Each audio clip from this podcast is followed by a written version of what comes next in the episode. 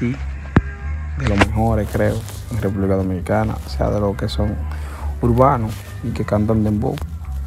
Creo que es uno de los mejores.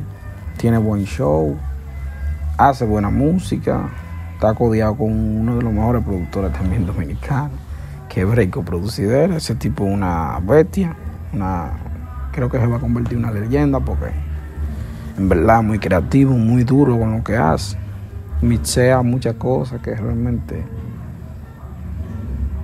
de éxitos que pasan también, o sea, americano y de otro mercado, lo convierte en éxito dominicano y le da un toque del dembow y a su forma.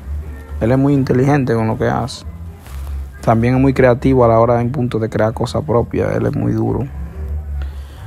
Fue que pegó la carrera del tonto.